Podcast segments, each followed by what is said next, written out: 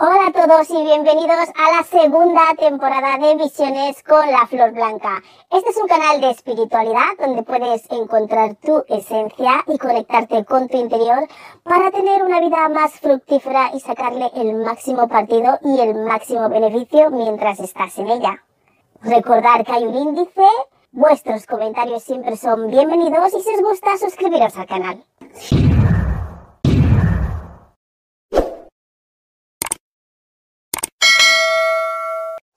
Hola a todos, bienvenidos un día más a Visiones en esta segunda temporada con la Flor Blanca.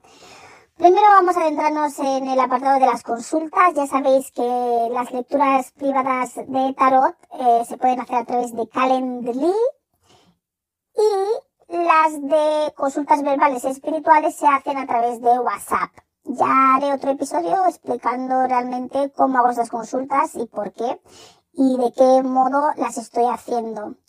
Ahora vamos a adentrarnos en el tema de hoy que tanto se ha resistido del libre albedrío y las siete leyes cósmicas o universales.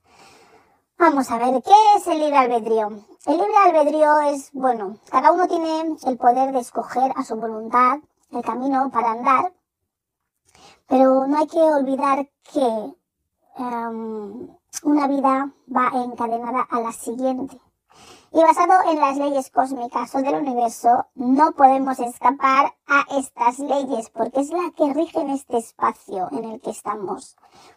Estas leyes existieron antes de que nosotros fuésemos humanos. Entonces no, podéis, no podemos escapar al destino de nuestras acciones. Eso es lo primero que tenéis que entender. No podemos escapar al destino de nuestras acciones. Entonces, um, ¿qué es el libre albedrío?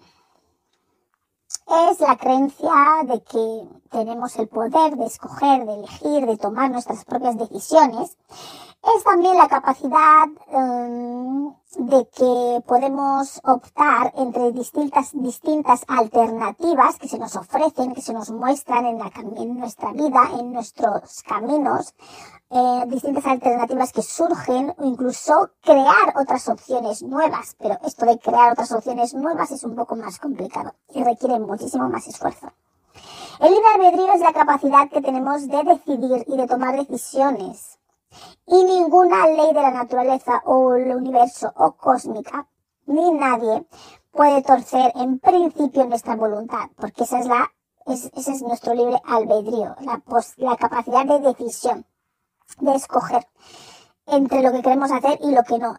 Nadie puede alterar ni torcer en principio nuestra voluntad. Pero como bien sabéis, como para todo, siempre hay maneras de influenciar sobre esa voluntad, sobre eh, incluso a veces forzarla. Pero, como todo, por supuesto, tiene algunas consecuencias. El forzar la voluntad de otras personas o seres no es algo que esté permitido bajo ninguna de estas leyes cósmicas o universales. Y esto tiene un precio muy alto que se paga. Con lo cual yo siempre digo, no merece la pena forzar las voluntades de las personas. Es algo que no está permitido, es algo que no se debe hacer, pero hay gente que se busca la manera de forzar la voluntad de otras personas y a veces esa voluntad es influenciada, con lo cual no es forzada, es influenciada a que las personas cambien su voluntad. Entonces esto se paga con un precio muy alto. Junto con la manipulación que se hace entre las personas. El forzar la voluntad de las personas, la manipulación entre las a otras personas, y más cuando tienes ciertos conocimientos o cierto poder que te, que te, da, te pone en esa posición de poder manipular con tu sabiduría y con lo que tú sabes, eh, estar manipulando a otros para tu propio beneficio, beneficio personal, sí, o de otras cosas, ¿no? Entonces, el libre albedrío también es la elección consciente de nuestros actos a través de nuestra mente pensante. Es poder escoger lo que queremos hacer, el camino que queremos andar y lo que queremos pensar. Eso también es nuestro libre albedrío. Porque tenemos la opción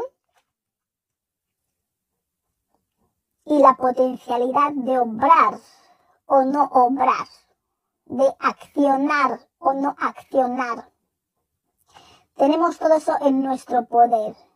El libre albedrío es relativo. No es, es, es, es la capacidad de poder operar entre unos márgenes.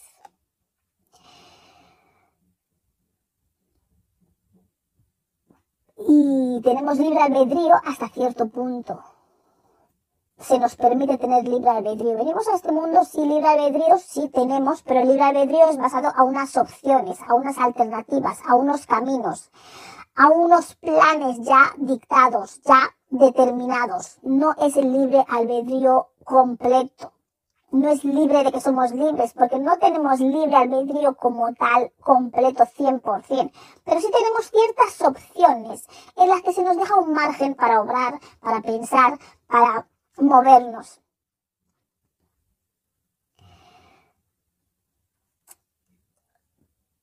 Dentro de, de nuestra existencia. Son unos márgenes espirituales que se nos dan a la hora de, digámoslo así, encarnar, porque los planes ya están un poco hechos. Y dentro de esos planes tenemos un margen, un libre albedrío para operar, pero no somos libres cuando entramos en esta realidad.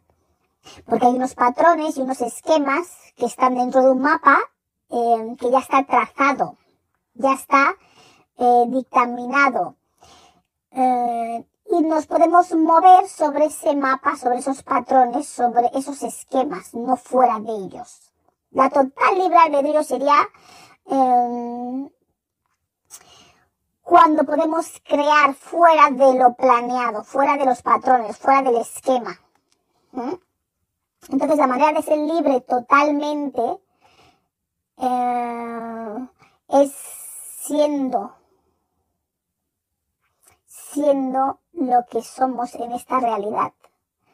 Para poder crear y para poder ser nosotros mismos tenemos que crear fuera de esos patrones es cuando seamos, seremos perfectamente libres. Entonces, como todo esto es en función, tenemos la libertad de pensamiento, de obrar y de actuar, dentro de estos márgenes,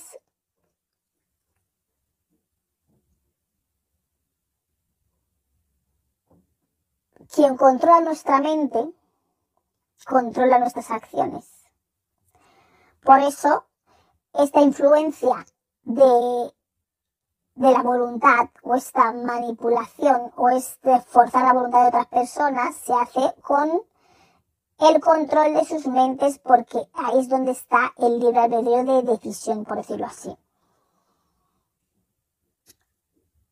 Entonces, ¿cómo se puede ser libre, por decirlo de un modo, tener libre albedrío total? La única manera de tener libre albedrío 100% es siendo, siendo, no existiendo, sino siendo, siendo nosotros mismos, porque estamos hechos a imagen y semejanza de la fuente creadora y la fuente creadora es simplemente ese, por eso todos somos. Entonces, ¿y cómo podemos ser y cómo podemos tener ese libre albedrío, esa capacidad de crear fuera de esos patrones, fuera de esas estructuras ya dictaminadas antes de llegar a esta realidad?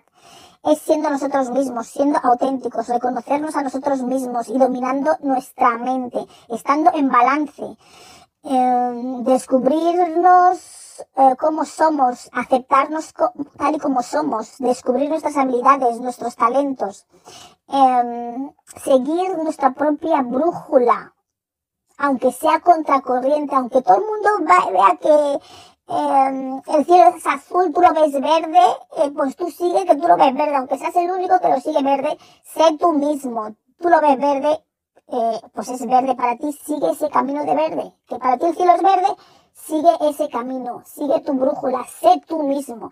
Ahí es cuando ya con todos estos elementos eh, unidos, es cuando podemos ser libres de verdad, porque nos habremos convertido en creadores. Somos creadores innatos, lo llevamos dentro, pero estamos ejercitando ese, poder, esa creación, ese libre albedrío de crear. No, no lo estamos ejercitando porque no estamos dispuestos a aceptarnos tal y como somos, de ser lo que somos, aunque la gente le duela, aunque la gente le afecte, aunque la gente le sienta mal. Entonces, cuando llegamos y superemos todas esas barreras de lo que piensan de nosotros, de, de yo lo veo verde, el cielo, aunque dicen todo el mundo que es azul, si tú lo ves verde, tú lo ves verde y sigue para adelante con el verde que lo ves.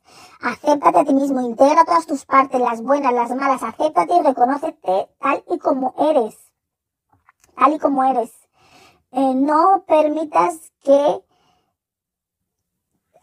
nadie te, te, te, apague aspectos de tu ser. Sé tú mismo en todos tus aspectos, integrando todas tus partes y aceptando todas tus partes, las malas y las buenas, las buenas cualidades y las peores. Todo eso es, eres, eres tú, somos nosotros. Y cuando aceptamos todo esto, y lo integramos y sabemos quiénes somos y nos aceptamos tal y como somos y actuamos en coherencia con nuestras acciones, con nuestro pensamiento, con actuamos en coherencia con, con nuestras ideas y con nuestros sentimientos, es cuando la magia se, se activa y es cuando podemos crear. Y es cuando podemos ser libres, pero para poder ser libres tenemos que seguir las leyes. No podemos ser libres saltándonos las leyes de la creación. Uno puede ser libre y tener libre albedrío teniendo la capacidad de, de ser y todas las cualidades del creador. Cuando tú tienes en ti mismo todas esas cualidades del creador, las has desarrollado en ti, es cuando tú puedes crear y puedes ser libre. ¿Por qué puedes ser libre? Porque ya tienes la responsabilidad, la disciplina, el orden, la estructura de cómo funcionar, de cómo operar y cómo crear sin alterar el orden cósmico de las leyes universales. Entonces es cuando tú puedes ser un creador y puedes tener ese libre albedrío del que se dice que tenemos, pero no lo tenemos todavía porque está sujeto a unos patrones y a unos esquemas. Y bueno, todos estos, mm, todas estas acciones que realizamos con total libertad dentro de esos patrones, pues tienen unos efectos, unos efectos. Estos efectos de nuestro pensamiento, de nuestra libre actuación, de nuestro libre um, tomar el camino que queremos tomar frente a unas alternativas, todas esas libres, entre comillas, elecciones, de nuestra mente, de nuestro pensamiento y de nuestro actuar, pues tienen unos, unos efectos que están regidos por unas leyes que son universales. Bien. Las leyes universales en un principio son siete las principales, que es el mentalismo, la correspondencia, la vibración, el ritmo, la causa y efecto, la polaridad y la generación. Pues estas son las siete leyes. Entonces, ¿qué pasa? ¿Qué es lo que dice la gente muchas veces? Que, bueno, cuando las cosas pues no han ido bien, o cuando haces ciertas acciones dentro de tu libre albedrío, pues que tienes como unas consecuencias a lo que la gente suele llamar karma. Pero dentro de todo este nuestra libre elección, influenciado por las siete leyes que causan unos, unos efectos en estas realidades, pues el karma la gente lo llama como un resultado de nuestras acciones. Y por supuesto, por supuesto que lo es, pero no es, no es, em, no es como no es una deuda que se debe a la otra persona, porque todo lo que todo lo que nos pasa, todo lo que sucede es, es, es resultado de nuestra propia realidad, ¿no? De nuestras propias acciones, pensamiento, acción y, y sentimiento. Y eso es lo que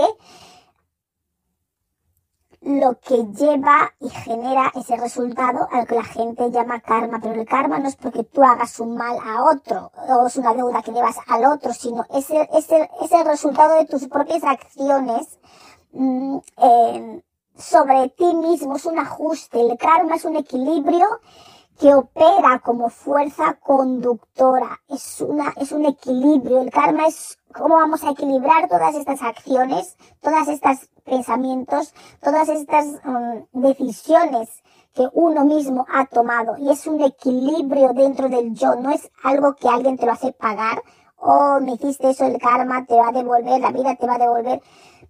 La vida te va a equilibrar. Eso es el karma. Es el equilibrio dentro de nuestro propio yo dentro de nosotros y ese equilibrio está elegido por nuestro soy, que es el yo superior, que es el que él coge.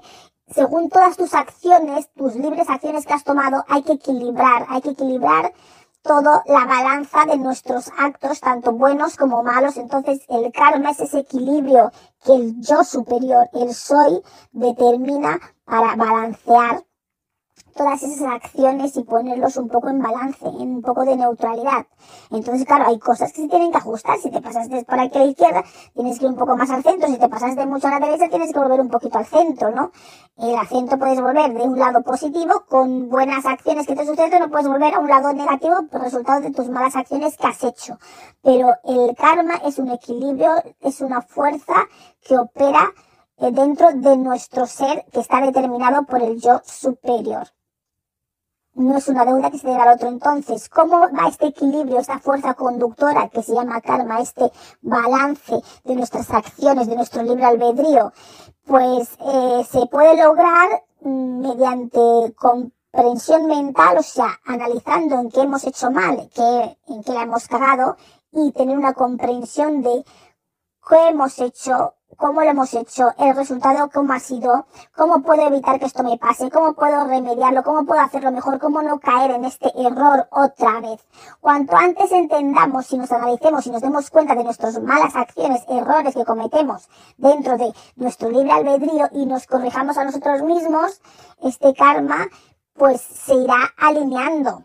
Esta, esta fuerza eh, conductora de equilibrio se irá alineando. Pero si no lo entendemos con nuestra mente, creemos que estamos obrando bien, seguimos pensando que nosotros no hemos hecho nada malo, seguimos pensando que eh, todo lo que hacemos está estupendamente, ¿qué pasa? Hay dos maneras, una es con la mente comprendiendo, oh, la cagué, hice mal, esto no es así, voy a pedir perdón aquí, voy a cambiar esto, esto no lo voy a hacer más y seguir para adelante. Eso ya se queda así, se soluciona, se arregla, se alinea, el karma ya se centra, se equilibra. Pero si no, ¿qué pasa? El otro modo es a través de acciones, que es, es el modo en el que más sufrimos estas consecuencias de nuestro libre albedrío, por decirlo así ya es el cúmulo, el resultado final de todas las acciones derivadas de todas estas leyes que se transforman en un karma que es ya la alineación completa de y el equilibrio de, de todo nuestro libre albedrío una vez que ha pasado por todas y cada una de estas leyes que voy a explicar ahora.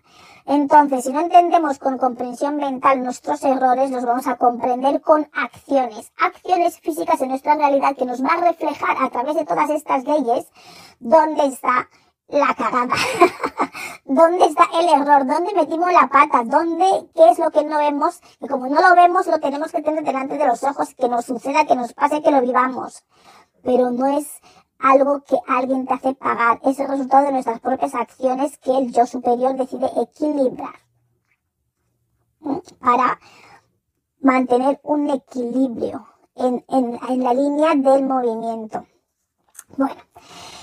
Ahora vamos a entrar en las leyes universales, que creo que esto lo voy a hacer posiblemente en dos partes este vídeo, porque este episodio, porque a lo mejor se me va a quedar un poquito largo. Si veo que es muy largo, lo dividiré en dos. Si, si no es muy largo, ya veremos. Intentaré hacerlo en uno. Pero bueno, ya me diréis que yo prefiero hacer los vídeos de una sentada. Eh, no me gusta dividirlos mucho, pero bueno, a veces no queda más remedio que dividirlos. Vamos a empezar. La ley del mentalismo. Está, esto está, se asienta en el chakra corona. Es el mundo de las ideas. Entonces, esta ley, este mentalismo es lo único que existe, es el mundo de las ideas y en realidad esta ley son todas las leyes, lo único que existe, lo único lo que es, porque el resto son es como una proyección de esta ley, es como esta ley es el centro, es el punto y lo otro es como las vibraciones, las emanaciones de esta ley que realmente es lo único que existe. Eh, la mente, por tanto, es infinita en eter y es eterna en espacio y tiempo, con lo cual es, la mente no tiene fin, no tiene fin, es una mente que se puede perder fácilmente, llena de imaginación, eh, que puede manifestar realidades, crear sueños, y siempre hay algo que se le ocurre, siempre hay algo que quiere, que quiere pensar, que quiere crear, porque es infinita. Entonces, como es tan infinita, se pierde, no distingue, no distingue entre lo real y la ilusión y habría que ver qué es lo real realmente.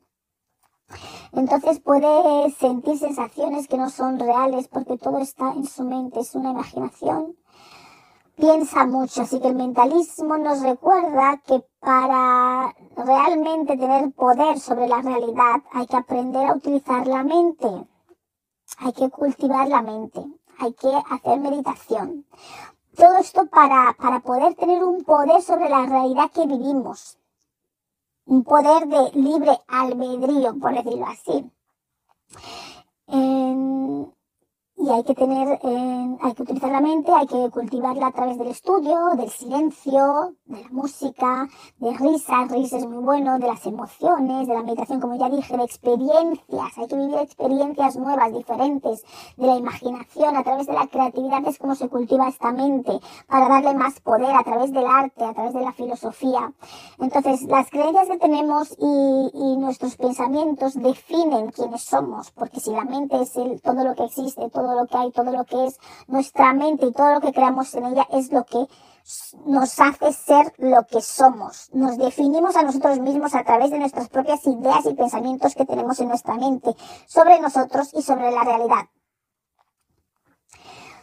Entonces, el mentalismo es todo dice que todo lo que existe es mente, todo lo que percibimos, todo lo que vemos, en todo lo que se interpreta, todo lo que entendemos de esta realidad es una interpretación de nuestra mente. Y no quiere decir que sea real, no quiere decir que si yo estoy viendo a dos personas que se están riendo, eh, si yo, yo pienso que se están riendo de mí, esa es mi percepción, porque eso es lo que mi mente cree porque yo no sé si se están riendo de mí, pero es como es lo que mi mente cree, yo creo que se están riendo de mí. Y a lo mejor se están riendo de otras cosas. Pero entonces, ¿qué es lo que yo estoy viendo? Dos personas que aparentemente se están riendo de mí, esa es mi percepción, esa es mi interpretación de mi mente, con lo cual esa es mi realidad que yo estoy viviendo. Y acorde a esa realidad que yo estoy viviendo, yo actúo. Yo se están riendo de mí, por ejemplo, puedo ir y coger y meterme con esas personas, puedo insultarlas, puedo coger y mirarlas mal. Entonces, ¿qué pasa? Ahí ya se realiza una correspondencia, que iré a eso después. Porque yo desde mi mente ya pienso algo, ya reacciono a lo que yo pienso que creo que está pasando, que no quiere decir que sea la realidad, pero es mi mente con lo cual todo el poder está ahí. Esas personas perciben de repente por qué esta persona me está mirando mal. Nos estábamos riendo tan campantemente de, no sé, un vídeo de TikTok, por ejemplo, y esta persona se está riendo de nosotros. Entonces ya hay una reacción por parte de esas personas que alimentan mi creencia de que estas personas estaban riendo de mí. Y así es como todo va sucediendo una y otra vez constantemente. Por lo cual, no todo lo que vemos eh, con nuestros ojos se, es una, es una realidad, es un hecho. Pero lo único verdadero es nuestra mente. Si nosotros lo pensamos así, nosotros lo creemos así, nosotros lo creamos y manifestamos de ese modo. Por eso, cuantos más ojos haya para una misma objetivo, idea, pensamiento o visión, que vean lo mismo, nos da más certeza de que es una realidad más exacta, porque aparentemente todos vemos lo mismo. Si yo pienso que esas personas se reían de mí y otra persona dice, no, no se reían de mí, y otra tercera persona dice, no, no se estaban riendo de mí, pues a lo mejor ya empiezo a pensar que no se reían de mí. Y entonces ya mi percepción cambia en esa realidad acorde con otras visiones de otras personas que están viendo cosas diferentes a, o percibiendo cosas diferentes a las que yo misma estoy percibiendo. Entonces, por eso mismo, el aislamiento no es algo bueno cuando uno eh, quiere poder ver una verdad o una realidad o, tener una percepción clara de los hechos que están pasando en nuestra realidad. Cuanto más gente vea ciertas cosas, mejor podemos entender eh, la realidad que estamos viviendo o interpretarla con más eh, perfección, por decirlo así, con más, eh, más, de una manera más precisa. Es bueno disfrutar de la soledad, de tener unos momentos tranquilos, en paz con uno mismo, porque uno lo necesita, pero el aislamiento, el aislarse de los otros seres, de las otras personas, no es algo bueno, es un acto limitante. Limitante para nuestra mente, porque nuestra mente es, se basa en nuestras creencias y en nuestros pensamientos. Y definen y moldean lo que somos y moldean en el, el entorno en el que habitamos. Entonces, ¿Qué se puede hacer con esta ley del mentalismo? Pues se puede transformar nuestras creencias para poder cambiar nuestras percepciones que tenemos de nuestra propia realidad. Entonces, con ello, ¿qué hacemos? Al cambiar nuestra percepción, ampliamos nuestra visión, como con este ejemplo. Yo creía que una persona se estaba riendo de mí. Al, al tener otras creencias, porque otras personas me están diciendo, tienen otra visión del acto en sí, me dice, no se están riendo de ti, entonces yo ya cambio, amplío mi percepción, amplío mi visión, entonces ya transformo mi creencia, oh, no se están riendo de mí. Entonces ya me, me nutro de otras, de otros conocimientos, entonces me enriquezco y tengo otras percepciones, entonces ya me puedo fijar un poco más profundamente y puedo ver que se estaban riendo de un vídeo de TikTok. Entonces ya todo lo que yo pensaba, todo lo que yo creía, todo lo que yo, como yo me sentía, que se reían de mí, ya me sentía mal, pues todo eso en un momento cambia. Es así. Todo cambia, nuestra realidad cambia en un segundo. En un segundo atrás creía que se reían de mí. En un segundo después ya entiendo todo. Oh, no, no se reían de mí, era de un vídeo de TikTok. Ay, qué tonta fui. Y ya soy una persona feliz de un segundo a otro. Así de fácil. Eh, y y así es como se crean pues nuevas ideas, nuevas realidades en nuestra propia mente, la podemos cultivar como queramos, depende de lo que cultivamos, metamos dentro, ingiramos, pongamos, veamos, alimentemos nuestra mente, es así como se va a transformar nuestra realidad, a peor o a mejor. Entonces, todas las leyes restantes surgen de esta mente, de esta ley, que es la única que existe, y todo lo demás son proyecciones de esta ley, porque la mente es lo único que genera las realidades, las ideas, las creencias, los pensamientos y las percepciones de esas realidades también, porque yo puedo tener una realidad, un pensamiento, una creencia en mi mente que se proyecta en, el, en mi mundo externo y, y, y luego mmm, esto puede tener otro, puede cambiar. Tiene un, un eco, tiene una, una correspondencia que me vuelve a alimentar y es así como se va transformando en todo. Es como todo se va transformando y es así como podemos cambiar y transformar nuestra mente, nuestra realidad y lo único que existe es todo lo que pensamos. El resto son como ondas de ese pensamiento que tal y como yo lo voy cambiando, todo va cambiando en esta realidad, en esa realidad en la que estamos. Todas surgen de la mente. Si la mente cambia, todas las acciones derivadas de las otras leyes también se transforman, pero todo lleva, por supuesto, su tiempo. La correspondencia. El foco de esta correspondencia se encuentra en el tercer ojo, la visión. Ideas, primero, visión segunda.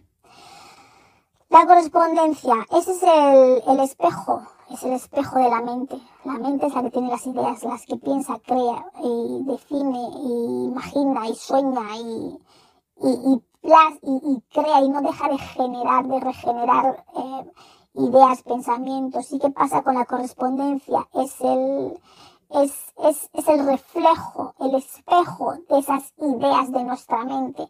Es esas ideas cuando ya salen para afuera, cuando ya veo que, oh, alguien se está riendo de mí. Esa es la correspondencia a mi, a mi, a mi creencia de mi mente.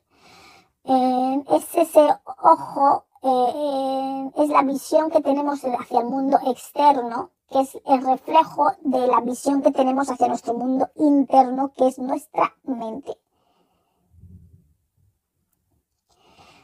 Entonces, el tercer ojo mira hacia adentro y los ojos miran hacia afuera.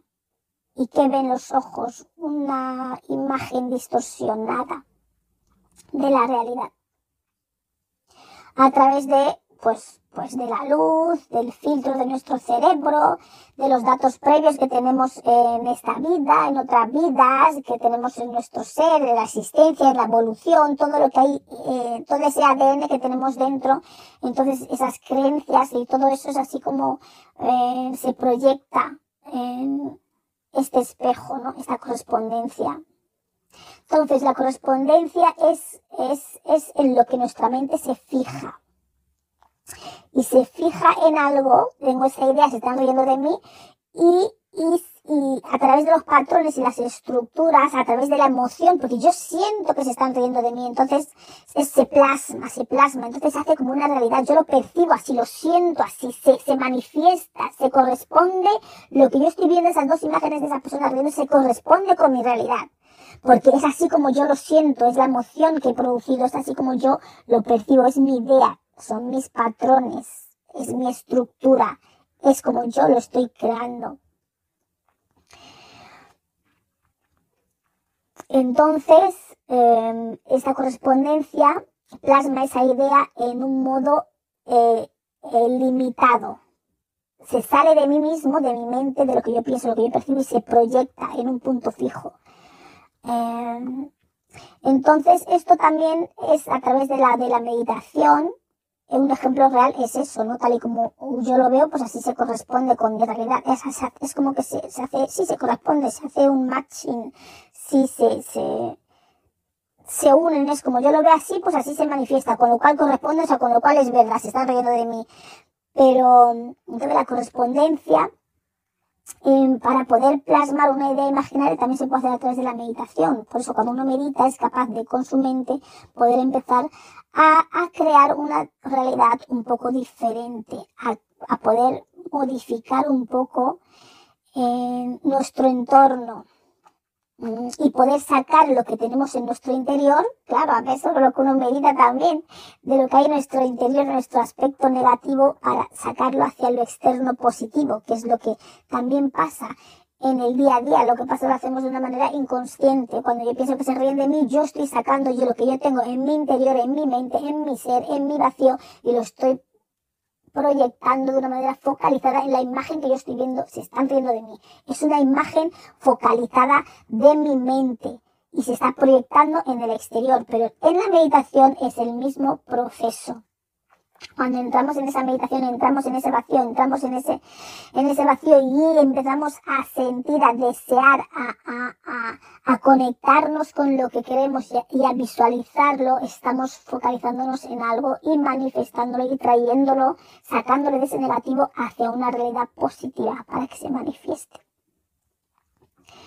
Siendo así todo lo que vemos en nuestro exterior, pues un producto final de nuestra idea externa Um, entonces, si cambiamos la perspectiva del observador, del que observa, del que piensa, del que dice, o se están riendo de mí, del que está meditando y que dice, Dios mío, yo voy a, yo siento que voy a ser, por ejemplo, no sé, el mejor jugador de baloncesto, no sé, y tú estás en esa meditación y lo sientes en tu ser y lo visualizas y ves cómo meten las canastas y cómo te contrata este equipo, el otro y cómo vas entrenando y cómo te vas superando a ti mismo.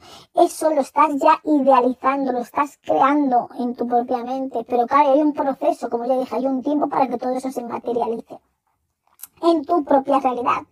Por eso uno tiene que ser consistente con sus ideas, con sus pensamientos, porque cada vez que cambia de pensamiento cambia el resultado que se refleja en el mundo exterior. Entonces, cambiando la perspectiva del observador, eh,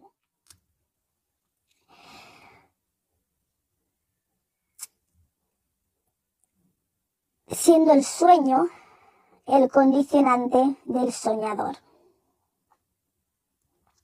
Vamos a ver. Vamos a explicar esto un poquito mejor.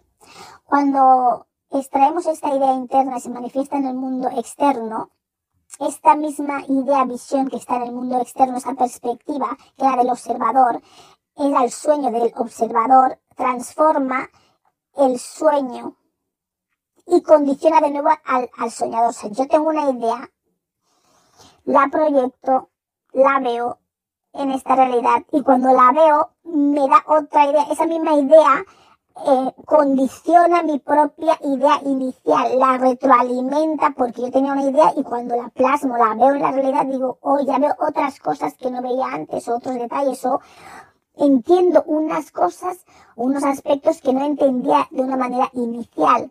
A lo mejor me puedo dar cuenta, o yo quería ser jugador de baloncesto, pero yo no contaba con que esto era tanto esfuerzo, yo no contaba que tenía que viajar de país en país, yo no contaba con todas estas cosas. Entonces la idea inicial de que yo quería ser jugador de baloncesto me da ese sueño me alimenta y me condiciona a mí que soy el soñador o el observador y me cambia mi propia perspectiva y mi propia idea de nuevo. Entonces ya pienso de otra manera y proyecto otra nueva idea y esto es así un ciclo constante de ideas y de correspondencia. Con lo cual, lo que vemos en nuestro alrededor, en nuestro mundo externo, es una proyección de nuestra propia mente. La estructura externa de nuestra idea interna, organizada, estructurada en patrones. Eso es lo que vemos fuera, en nuestro mundo exterior, en lo que pasa en nuestro día a día con nuestros hijos, con la vecina, con el del pan, con el de la leche, con el que pasa en la bicicleta, con el conductor del autobús. Es nuestra propia idea interna que ha sido mm, estructurada en patrones y se ha manifestado y se ve externamente. Y cuando vemos lo que pasa, esta idea externa, estructurada, cambia la visión de nuestra, de, del que, que tiene la idea, del observador, del soñador. Porque muchas veces se reconoce y se ve diferente de cómo él pensaba, de como, como el soñador, el que tenía la idea, pensaba de sí mismo. Entonces ya lo que veo en el exterior modifica y cambia mi idea inicial yo salía con la idea de, pues como he dicho, de baloncesto o de saludar al conductor del autobús, pero el conductor del autobús es un amargado y ya como veo su cara ya me digo, uy, pues no le voy a saludar, ya me cambia lo que yo veo, pero a lo mejor es un amargado porque yo a lo mejor tengo un aspecto, algo en mí que me molesta y se proyecta en ese conductor y me saluda mal, entonces ya me cambia y yo iba a saludarle, pero ya no le saludo porque ya el, el sueño de que yo iba a saludar al conductor ya me cambia mi, em, me cambia, eh, eh, me cambia a mí, que soy el soñador, o la soñadora, o la observadora. Entonces, esto es la correspondencia, eh, es, es lo que nos da seguridad. Es el primer reflejo, dándonos a nosotros mismos y al universo la estabilidad, la dirección y el orden creando un eje para proteger el caos infinito e ilimitado, porque como la mente es ilimitada, ilimitada, y, piensa muchas cosas, no tiene límite, no tiene fin, entonces para que haya un poco de estructura se tiene que focalizar en una idea, en un pensamiento en concreto, en una estructura, entonces se focaliza, voy a saludar al conductor del autobús, quiero ser una jugadora de baloncesto, eh, profesional. O se están riendo de mí, es una focalización de, en ese mundo de ideas que se corresponde con algo en la realidad que es exactamente, que coincide con lo que yo estoy pensando. Entonces, esa es la correspondencia. Entonces, esa es la primera, digamos, por decirlo así, línea de tiempo entre la idea y la manifestación de la realidad, de la estructura. Es el primer reflejo de nuestra idea, la primera línea del punto al siguiente punto, la unión de dos aspectos que se corresponden y que empieza a crear los primeros patrones. Y, así es como se va creando todo ese patrón. Al verlo me da otra idea, otra percepción de lo que yo pensaba y creo otra focalización diferente. Entonces ya se va creando las estructuras. Así voy, creando diferentes líneas de tiempo que van creando estructuras en, en el espacio-tiempo. Entonces, todo lo que percibimos en el mundo es un eco de nosotros mismos, interpretado por nuestra psicología, por lo que pensamos, por cómo nos sentimos. Todo es un reflejo. O sea, si criticamos todas las cosas que no somos capaces de hacer. Cuando tú criticas algo, te estás criticando a ti mismo. Esa es tu, tu, tu carencia. Em, nos enamoramos de las personas que, que, porque admiramos esos aspectos de los que carecemos en nosotros mismos o que nos gustaría tener. Que no tenemos y los vemos en otras personas y decimos, ay, es que esa persona es estupenda, te encanta, es como si la alabases, como que dices, jo, me te vuelve loca, porque es como todo lo que tú querías ser, o todo lo que te gustaría ser, o todo lo que tú sientes que, o todo lo que tú quieres reflejar desde tu mente, pero que no lo consigues y lo ves en la otra persona y dices, jo, es perfecto, porque es perfecto con tu idea, es perfecto con tu pensamiento que tú tienes sobre ti mismo y lo ves reflejado en la otra persona y por eso te enamoras de la otra persona, por eso la quieres, la amas, porque es como tu ideal, porque es el ideal que tú tienes en tu mente de ti mismo, que es lo como te gustaría ser y lo ves en la otra persona. Entonces, y también lo mismo pasa con la gente a la que detestamos o con la que odiamos todo lo que rechazamos de esas personas que no soportamos, que nos caen fatal, que es que es que no la trago, es que no la puedo ni ver, son aspectos de nosotros mismos porque son proyecciones de nuestra mente, de nuestras ideas sobre nosotros mismos, de nuestras acciones, de lo que queremos o no queremos o admiramos o detestamos de nosotros mismos o lo que vemos que no tenemos de nosotros mismos lo tienen otros que luego eso también nos lleva a la envidia. Pero bueno, eso es otro tema. Entonces, esto es lo que, lo que pasa con la correspondencia. Es, es esa percepción. Es el eco de, de nosotros mismos, que a veces va con distorsión. Pero bueno, eh, todo lo que vemos y todo lo que está en nuestro entorno es a lo que nos gusta, lo que, lo que odiamos, lo que admiramos, de lo que nos enamoramos, es todo percepción nuestra. Y, y, va con nuestros filtros, con nuestras creencias, con nuestras de que vienen de nuestro ADN y con nuestras propias ideas y percepciones que tenemos de nosotros mismos. No todo lo que percibimos en la correspondencia es una realidad tal cual, pero sí es lo que nos corresponde a nosotros, con lo cual es la realidad que vamos a vivir. Por eso unos viven una realidad más triste, más miserable, otros viven una realidad más contentos y más felices. Y así es como percibimos el mundo que nos rodea. Eh, y otra cosa, pues tal y como otros nos perciben a nosotros, eso ahí no tenemos nada que hacer. Por eso nos tiene que dar igual como qué es lo que piensa otros sobre nosotros. Nos tiene que dar absolutamente igual cómo nos perciben porque, por ejemplo, en este ejemplo de las chicas que digo que yo pienso, yo pienso que unas chicas están riendo de mí a esas chicas les tiene que dar igual en este aspecto porque ellas no se están riendo de mí, pero esa es mi percepción. Yo veo eso en ellas porque es lo que yo tengo en mi interior. Con lo cual, esas chicas, poniendo desde el aspecto este de que no nos debe de importar lo que perciben otros de nosotros, porque es lo que ellos perciben, lo que está dentro de su propio mundo interno. Si alguien piensa de ti que eres un, un cobarde o lo que sea, no, ¿me entiendes? Tiene esa percepción, esa idea, esa creencia, le percibe, pero no sabe, no te conoce lo suficiente como para saber que eres un cobarde, pero tiene esa percepción, ese juicio sobre ti es porque ellos mismos se sienten un cobarde, unos cobardes, ¿me entendéis? Es a lo que voy. Entonces, tal y como otros nos perciben, es tal y como es lo que ellos llevan dentro en su interior, en su propio mundo, y no tienen nada que ver con nosotros.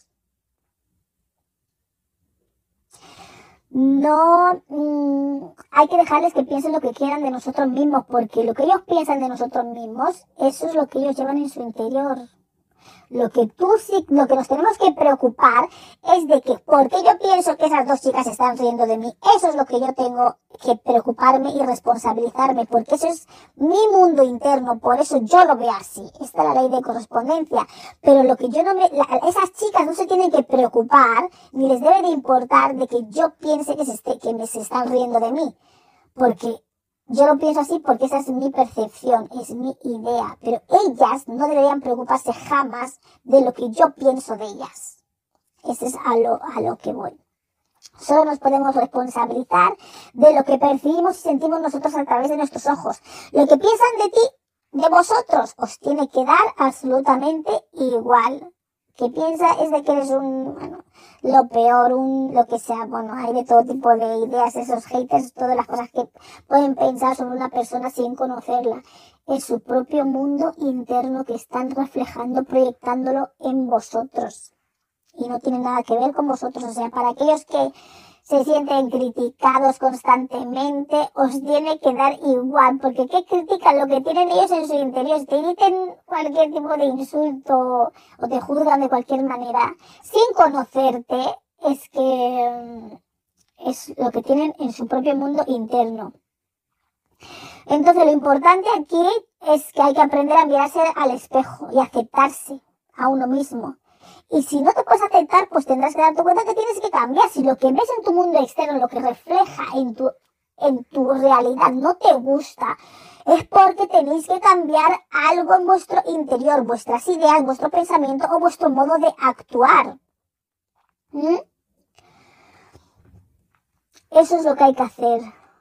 No basta con cambiar de espejo y ponerme a mirar a otro lado porque la realidad va a ser la misma. Por ejemplo, si yo veo que esa chica se ríen de mí y me voy a otro sitio, me voy a otro país, me voy a otra tienda o lo que sea donde estoy, voy a percibir lo mismo. Cada vez que veo a otras dos personas que se están riendo, voy a pensar que se ríen de mí, porque no porque cambie de escenario o cambie de espejo, porque como he dicho, la correspondencia es el espejo de la mente, voy a ver algo diferente. No voy a ver algo diferente porque mi interior sigue siendo el mismo. Sigo pensando que se ríen de mí. Entonces, aunque sean esas dos chicas, aunque sea en otro sitio, en otro local, en otra tienda, en otro país, voy a pensar que se siguen riendo de mí porque solamente estoy cambiando de espejo, pero no hay que cambiar el espejo, hay que cambiar la presencia.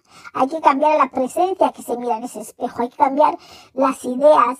en en la mente ese sueño inicial para poder cambiar esos patrones y que se pueda ver reflejado otra cosa diferente que me guste más, que es como lo que ven las otras personas que veían que no se estaban riendo de mí, que no tienen esa percepción, porque esas personas, por ejemplo, en el ejemplo que puse antes, no tenían esa percepción de que se reían de mí. Porque no lo veían como yo, porque no tienen eso en su interior.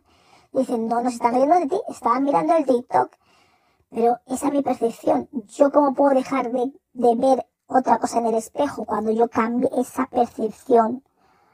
Cuando no porque mire a otro lado o, por ejemplo, si tengo una idea de que mis novios no me quieren, no porque cambie de novio, de novio, de novio, eh, mi idea va a cambiar y ese espejo va a ser diferente, va a seguir siendo el mismo porque hay algo en mí que me hace creer o pensar que mis novios no me quieren, por ejemplo. Entonces, aunque yo cambie de novio, voy a seguir experimentando la misma realidad una y otra vez y una y otra vez y una y otra vez incesantemente. La única manera de cambiar esa realidad es analizar, como ya dije antes, con la mente dónde está el error, por qué yo pienso esto así, llegar al fondo del asunto, o si no, seguiré, seguirás reflejando la realidad eso, es que mi novio no me quiere, se están riendo de mí, mi novio no me quiere, se están riendo de mí.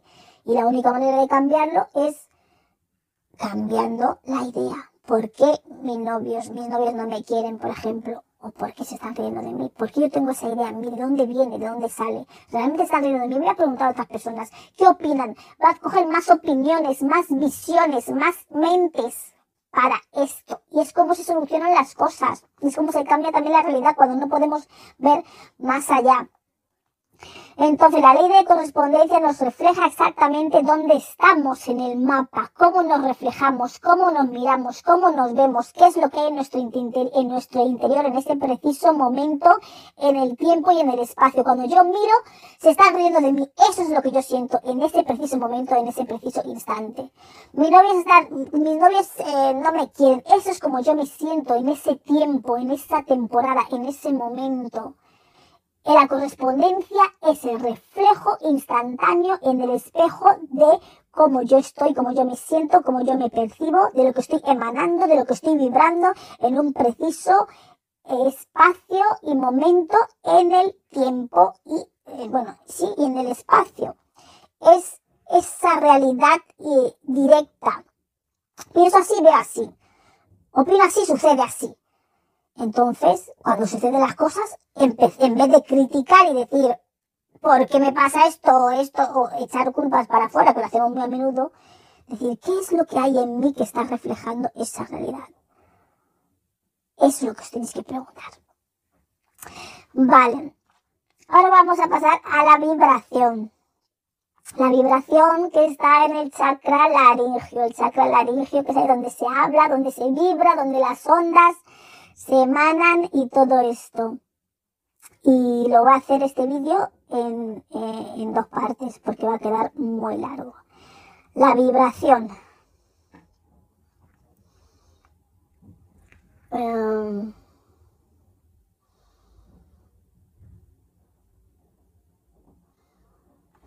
vale, la vibración. Mm, vamos allá, vamos allá. ¿Dónde está? Después de todo lo que hemos hablado, está la vibración.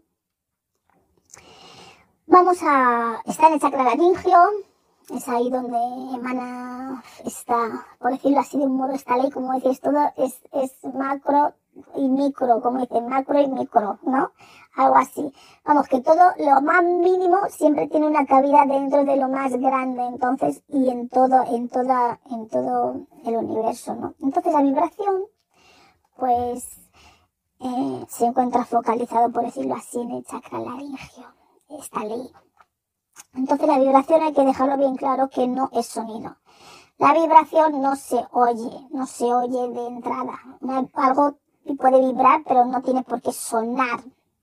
Entonces es la acción de hacer que algo se mueva, que algo se agite, que algo tiemble entre dos objetos, entre dos ideas, entre dos emociones, con distinta energía, por decirlo, polaridad de positivo y negativo es, entonces es cuando se produce la vibración.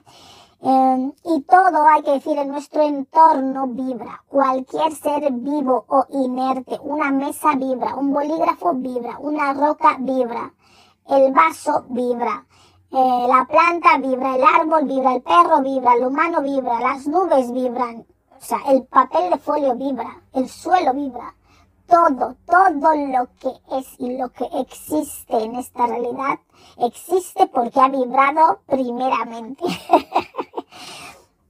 Entonces, eh, y, la vibración, eh, porque existen. ¿Por qué existen? Porque es una proyección, es una proyección, claro, es una proyección de la mente, del punto que se corresponde con algo y al tener esa correspondencia ya hay un flujo de, de, de, de, de correspondencia energética que es de negativo a positivo y es cuando se empiece a a producir las retroalimentaciones. El positivo alimenta el negativo, que es la mente, y la mente ve las cosas desde otra perspectiva, genera otro, otra, otra idea que genera otro punto de, de correspondencia y, y, más puntos y más puntos que van creando una estructura más compleja. Entonces hay muchas vibraciones entre medias y luego se crean pues estructuras, que es como todas las estructuras que vemos en esta realidad. Entonces todo vibra. Entonces la vibración se siente, se siente, no se oye, se siente. Es la vibración, es el movimiento energético que está entre la idea y lo manifestado, entre el soñador y el sueño. Esa es la vibración. Entonces hay una continua retroalimentación por impulsos electromagnéticos. Entonces las frecuencias más largas de vibración son, em, si las más largas de vibración, claro, son más bajas algo que, que se mueve más, eh, es como más estirado, más, eh, pues es más, es más baja, es una frecuencia más baja. Y las frecuencias más cortas de vibración, es algo que sube y baja muy rápido, son unas frecuencias más altas, que se manifiestan en, en el tiempo. Em, mientras que la vibración Em, se manifiesta en el espacio. La vibración, claro, es la, es, es, es la, corriente, la corriente que va de un punto a otro, desde lo, la mente a, a, em, a lo proyectado, a la correspondencia, desde el sueño, desde el soñador, perdón, al sueño. Entonces ahí está la vibración. Eso se manifiesta en el espacio. Sale de aquí de la mente y recorre un espacio hasta ¡pam! la correspondencia, hasta, hasta lo manifestado y la frecuencia pues va por el por tiempo, se mueve en, el, en, la, en la constante del tiempo. Y puede ser pues más largo o más corto esa frecuencia. Esa frecuencia, claro, puede ser más lento, que es frecuencia baja en el tiempo hasta que llega a la correspondencia de la idea o puede ser más rápido esa frecuencia que en el tiempo más rápido, subiendo y bajando más rápido hasta que llega a ese punto de correspondencia eh, de la idea proyectada. Y eso se mueve en el constante del tiempo. Y la vibración, recalco, se mueve en la constante del espacio. En ese espacio de la idea y lo, y lo manifestado, hay un espacio en el que las cosas vibran. ¿Y cómo vibran? Pueden vibrar en ese espacio lento en el tiempo hasta llegar ahí, que es una frecuencia baja, de un punto a otro, o puede vibrar rápido, alto, en el tiempo, em, una frecuencia corta, mejor dicho, que es vibrar más rápido en el tiempo, que es una frecuencia más alta, porque tiene que subir y bajar de frecuencia rápidamente, entonces es una frecuencia más alta. Entonces los objetos que no se mueven, los objetos inamovibles, pues vibran más bajo porque están ahorrando energía todos los objetos que no tienen eh, vida, por decirlo así, vibran más lento, o sea, entre lo que piensan y la proyección, decirlo, la mente inicial, por decirlo así, del objeto y su proyección, su manifestación, pues va más lento. Y tienen procesos de transformación eh, más, más, más largos y con lo cual tienen una estructura más rígida, más inamovible. por decirlo así, por eso son objetos. Entonces, por lo contrario, los seres vivos o en movimiento, porque los árboles también se mueven un poquito, las plantas son unos seres más en movimiento, los animales, entonces tienen unas ondas de frecuencia más cortas y más seguidas, con lo cual vibran un poco más alto y tienen unos procesos de transformación más rápido. Hay que dejar bien claro que no porque una cosa vibre alto, o sea, tenga una frecuencia más alta, eh, quiere decir que sea algo malo. Y no porque algo vibre más bajo, o sea, tenga una frecuencia en el tiempo de movimiento más lento, quiere decir que sea malo. Porque no porque uno tiene una mesa, una mesa es mala, ¿no? Porque vibra más bajo, ¿no? Y no porque uno sea un ser humano que vibre más alto, porque es la vibración, no quiere decir que, eh, que, es, que, es, que es mejor persona, ¿no? No indica ni malo ni bueno, simplemente es cómo vibra, a qué frecuencia, qué velocidad. Entonces, ¿cómo se puede cambiar la frecuencia de vibración? Pues siendo consciente de una manera activa, no reaccionando con la inconsciencia si yo me siento un poco mal o como sea que me siento, estoy proyectando todo lo que siento en mi mente, eso se va a corresponder y me va a devolver lo mismo el entorno. Entonces tengo que ser consciente de una manera activa y cambiar, autoanalizarme constantemente y llegar al perfeccionamiento y al dominio de las emociones, de lo que yo siento, de lo que yo percibo, de lo que me hace sentir así, para que yo pueda proyectar algo correspondiente a lo nuevo o mejor idea que estoy pensando y que esto se transforme en mi realidad. Entonces, ¿qué pasa? Para eso pues tenemos que... Mm, se puede subir pues la vibración, eso es un modo útil.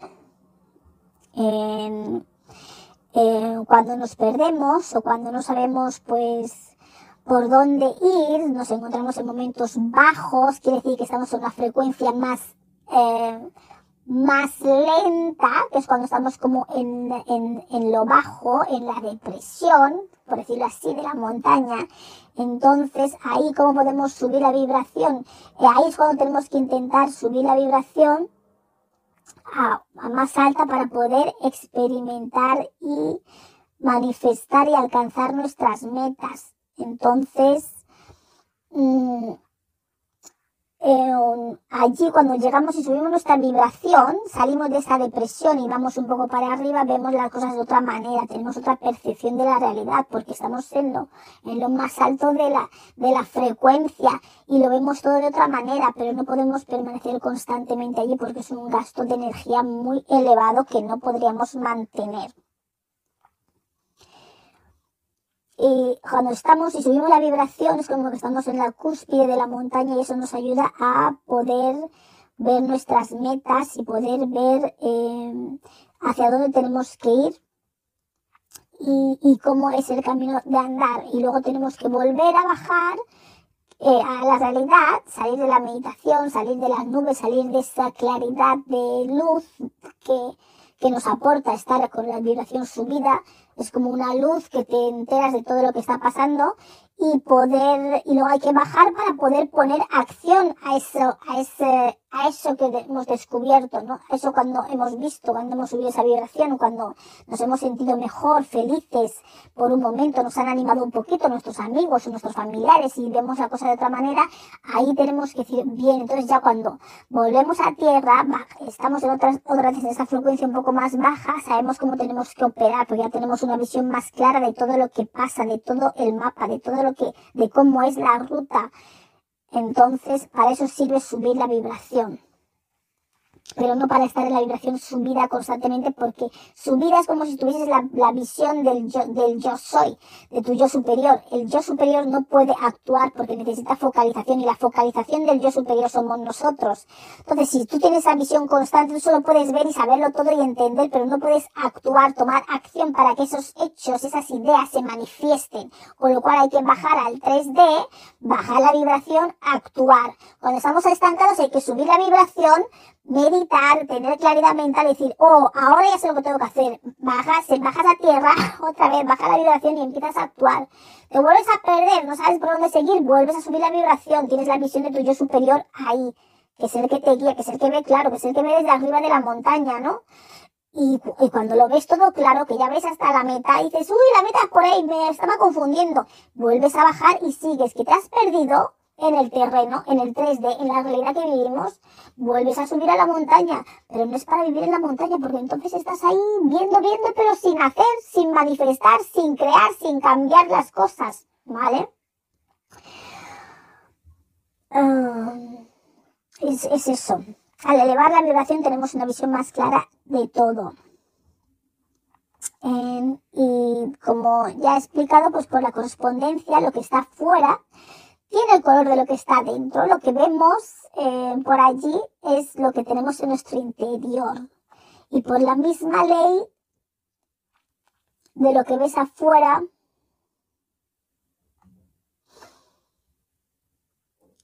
te hace ver qué es lo que vibra en ti.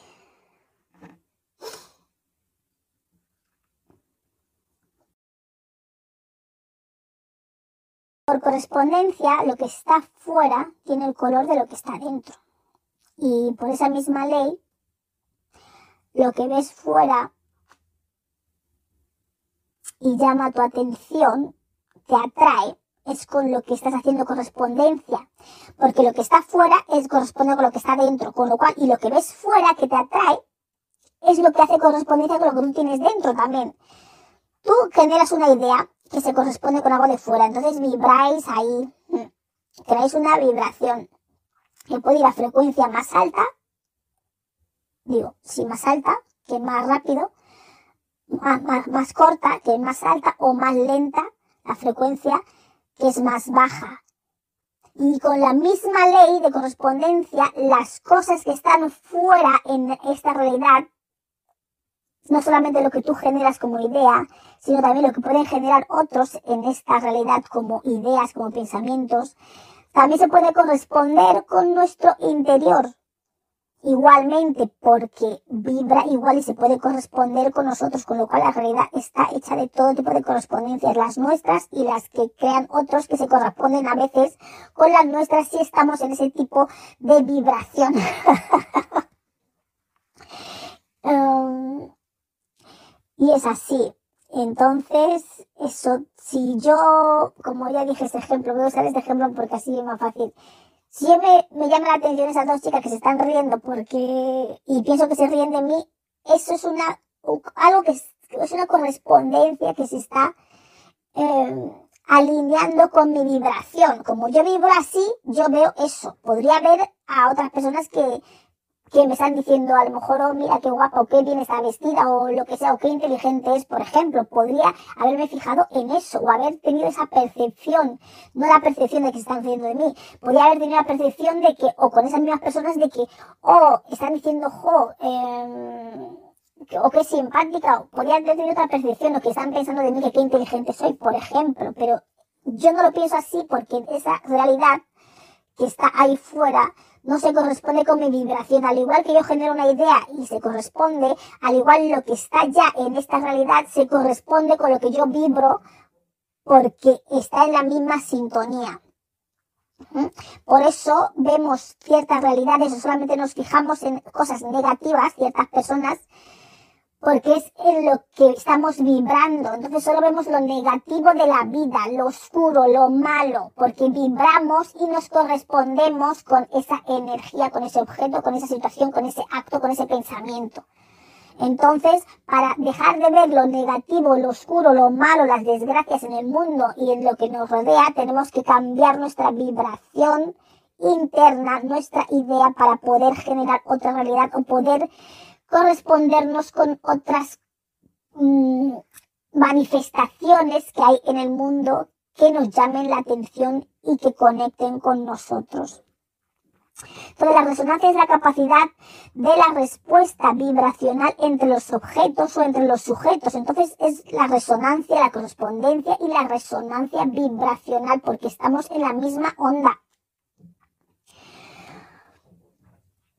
Cuando algo nos resuena, como estaba explicando antes, eh, no es porque haya una verdad, sino porque es la verdad que está dentro de mí, es lo que yo percibo, es como yo lo siento, es como lo que yo emano y energéticamente, vibracionalmente se, se corresponden, resuenan. Eso es lo que eh, estaba explicando.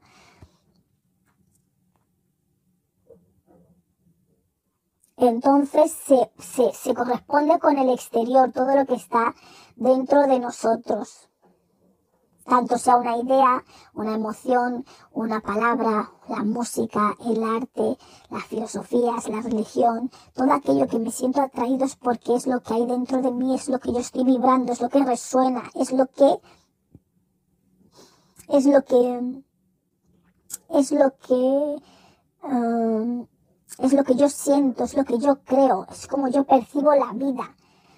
Si lo veo todo malo es porque yo lo siento así, es porque lo que está dentro de mí, porque yo me siento todo mal internamente, ¿no? No es que la realidad es, o la realidad, mira las cosas que me pasan, mira las cosas que veo, no, eso es como tú estás, ese es tu estado y la vida te está reflejando, es así como estás, es así como estás en tu interior. Es así como estás de podrido, o de amargado, o de triste, o de melancólico, o de alegre, o de feliz, o de eufórico, o de contento con tu, contigo mismo. Entonces se manifiesta esa alegría en el mundo externo, pasándote cosas alegres, cosas buenas. Pero cuando tienes un mundo interno podrido, eso es lo que pasa. Eso es un refrán que dicen que lo que habla la boca está lleno el corazón.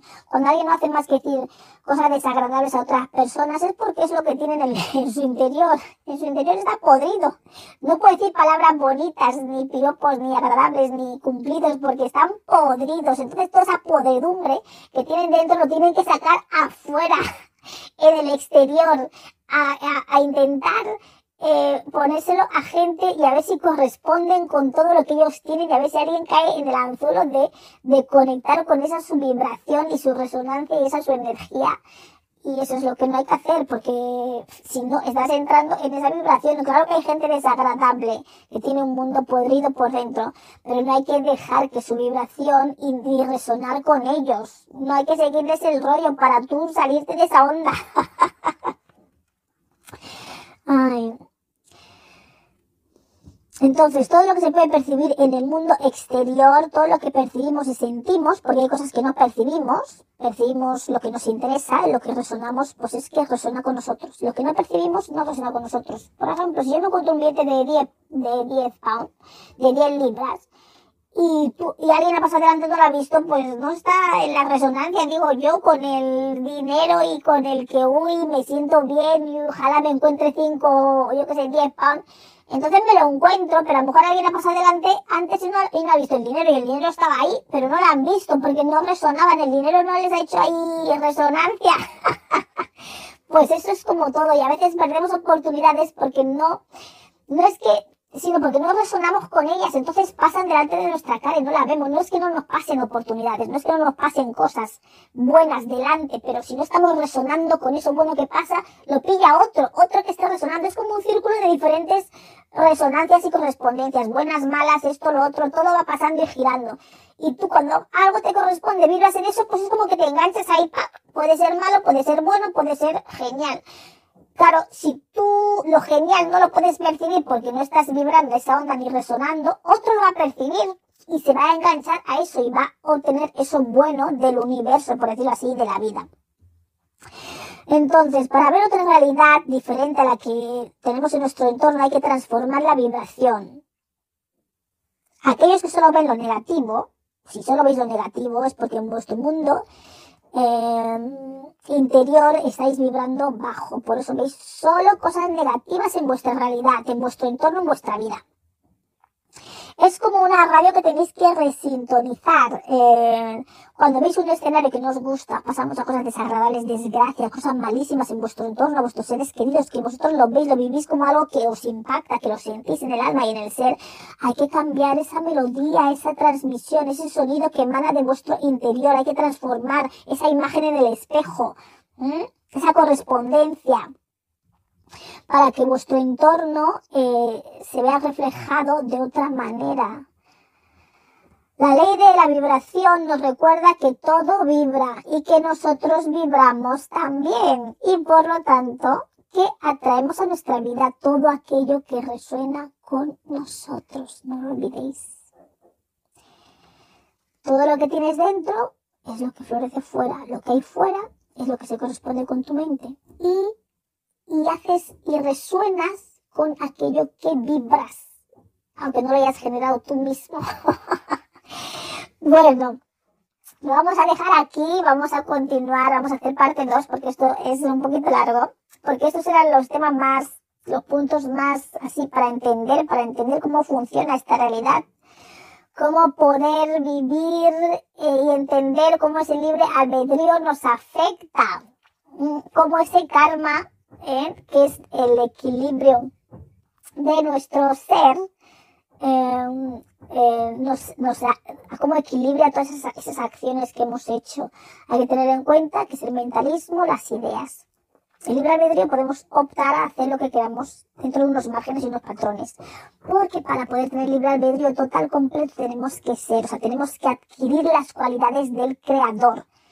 Para eso tenemos que actuar como el creador en base a sus leyes, en base a cómo opera, con todo lo que nos ha estado enseñando durante múltiples vidas. Cuando entendamos todo eso, seremos, activaremos el potencial de crear, de crear nuestra realidad desde aquí, desde aquí dentro, no desde antes de venir, con unos patrones y unos márgenes de libre albedrío, no, podremos realmente transformar, incluso crear una nueva realidad acorde con nuestra mente, porque habremos sido capaces de controlar, de pensar, de entender cómo funciona y en base a eso operar y pensar y sentir y actuar en consecuencia. Pues os dejo aquí, la próxima semana seguiremos con el ritmo, con la causa y el efecto, la polaridad y la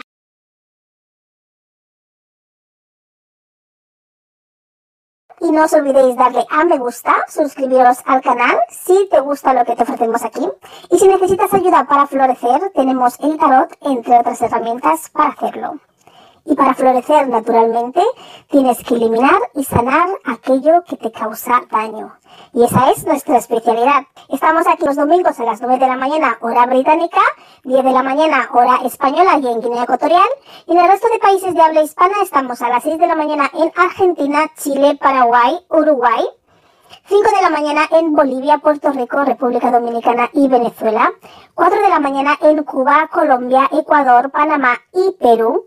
3 de la mañana en Costa Rica, El Salvador, Guatemala, Honduras, México y Nicaragua. Ya sabéis que hay cambio de horarios en verano y en invierno, así que tendréis que ajustar estas horas al horario de vuestro país. Muchas gracias por estar aquí con nosotros un día más. Un saludo y hasta luego.